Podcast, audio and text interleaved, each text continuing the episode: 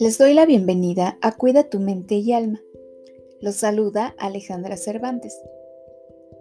El día de hoy hablemos del trastorno de la conducta infantil. ¿Cuántas veces no hemos visto episodios de niños teniendo lo que podría ser un mal comportamiento, un simple berrinche o una mala conducta?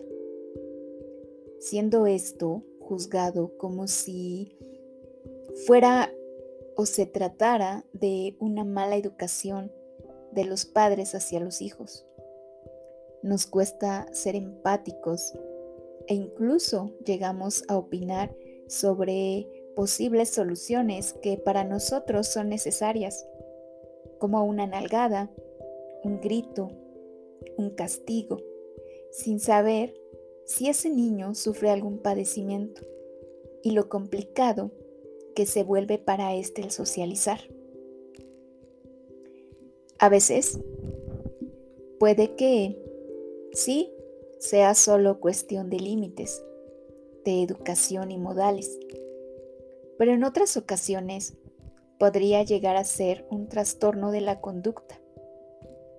Cuando el niño tiene comportamientos perturbadores que no son comunes a su edad y que estos persistan conforme pasa el tiempo o incluso llegan a ser más graves.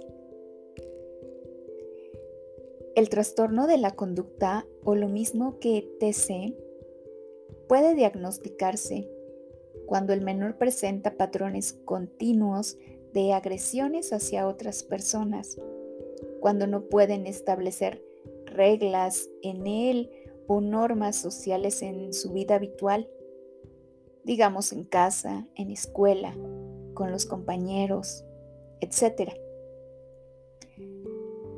Los niños que padecen trastorno de la conducta serán más propensos a sufrir lesiones o provocarlas a alguien.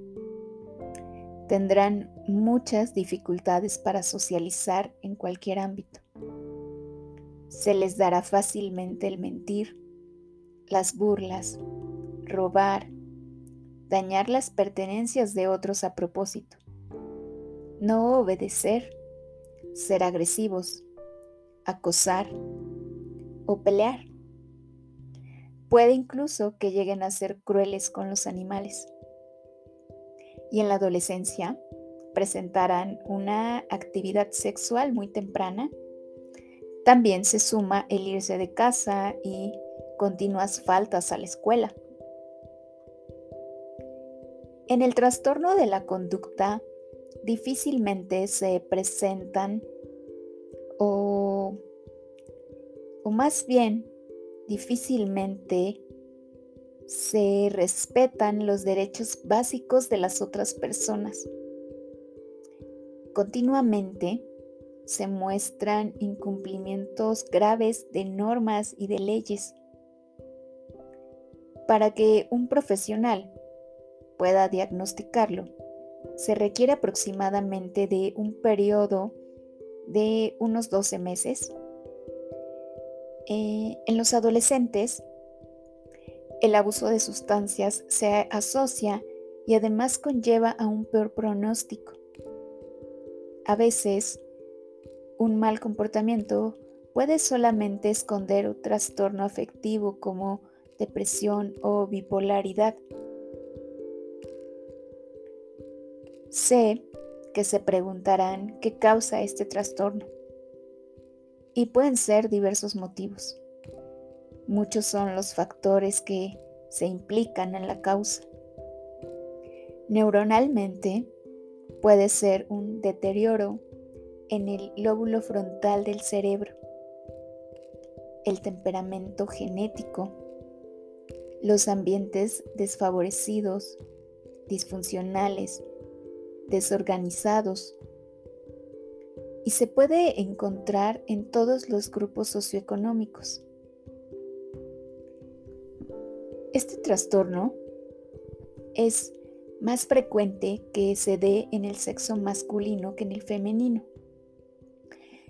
pero es muy necesario que como padres y educadores presten atención a los síntomas y comportamientos que sus hijos pueden presentar.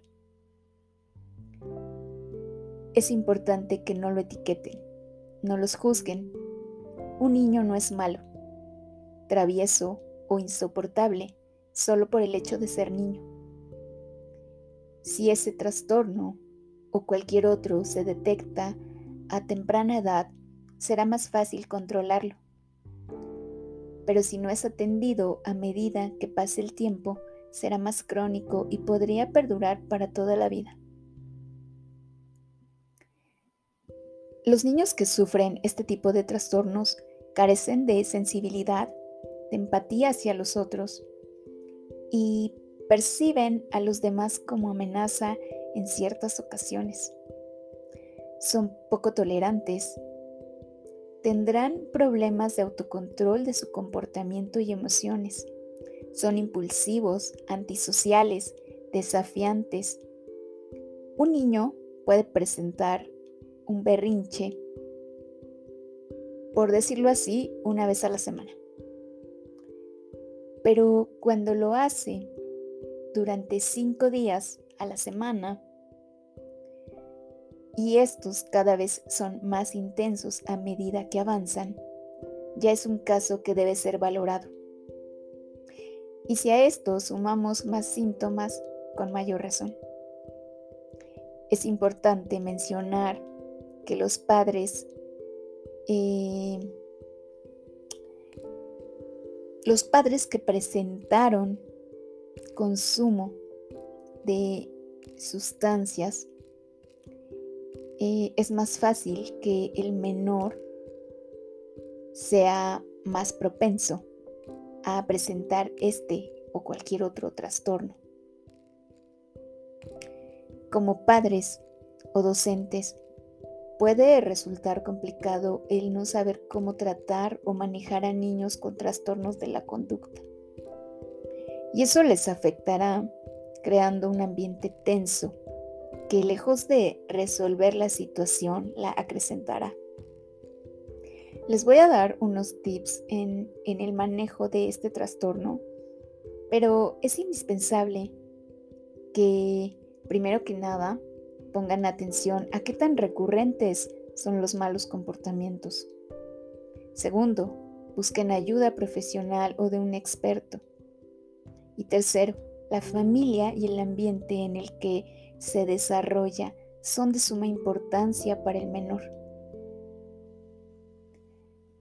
Así que, punto número uno, establezcan normas y límites claros así como las consecuencias de sobrepasarlos.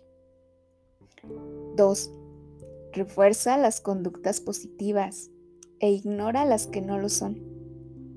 Por ejemplo, eh, si un niño se tira al suelo y patalea para tener mi atención y yo se la doy, estaré fomentando y reforzando esta conducta.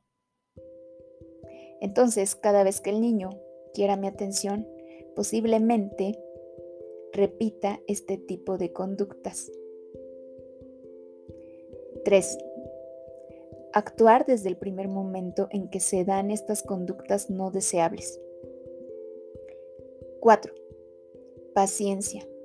Evita tomar medidas drásticas que termines incumpliendo o agresiones de cualquier tipo. Recuerda, siempre es importante predicar con el ejemplo. 5. Evita gritos e insultos o ponerte al mismo nivel que el niño. Recuerda que hay una enorme diferencia entre un niño y un adulto. 6. No castigues con falta de afecto o muestras de cariño. O peor aún, con alimentación. ¿Cuántas veces eh, no hemos sabido de casos, incluso de familiares, donde por muy enfadados que estén, pues las medidas que toman quizá no son las correctas, como por ejemplo mandar al niño castigado a su cuarto sin comer. Les pido que dejemos atrás ese tipo de castigos que solo atenta contra sus derechos. 7. Habla con los profesores o con adultos con los que el niño interactúa para que todos establezcan las mismas reglas, normas y castigos. 8. Es fundamental el papel del psicólogo en su proceso. Este ayudará a saber cómo manejar la situación y te mostrará las herramientas adecuadas. Existen diferentes tipos de trastornos de la conducta, como lo son el TDAH, que es el trastorno por déficit de atención e hiperactividad, o el TND, o lo mismo que trastorno negativista desafiante. Y más adelante en otros podcasts les estaré hablando de cada uno de ellos. Pero bueno, me despido de ustedes con un gran abrazo, bendiciones y mucha luz en su vida. ¿Quieren que hablemos de algún tema en especial? Escríbanme en mis redes sociales o manden un mail a cuidatumenteac.gmail.com y lo preparo. Les recuerdo que ahora ya también me encuentran en Instagram como Cuida tu mente AC.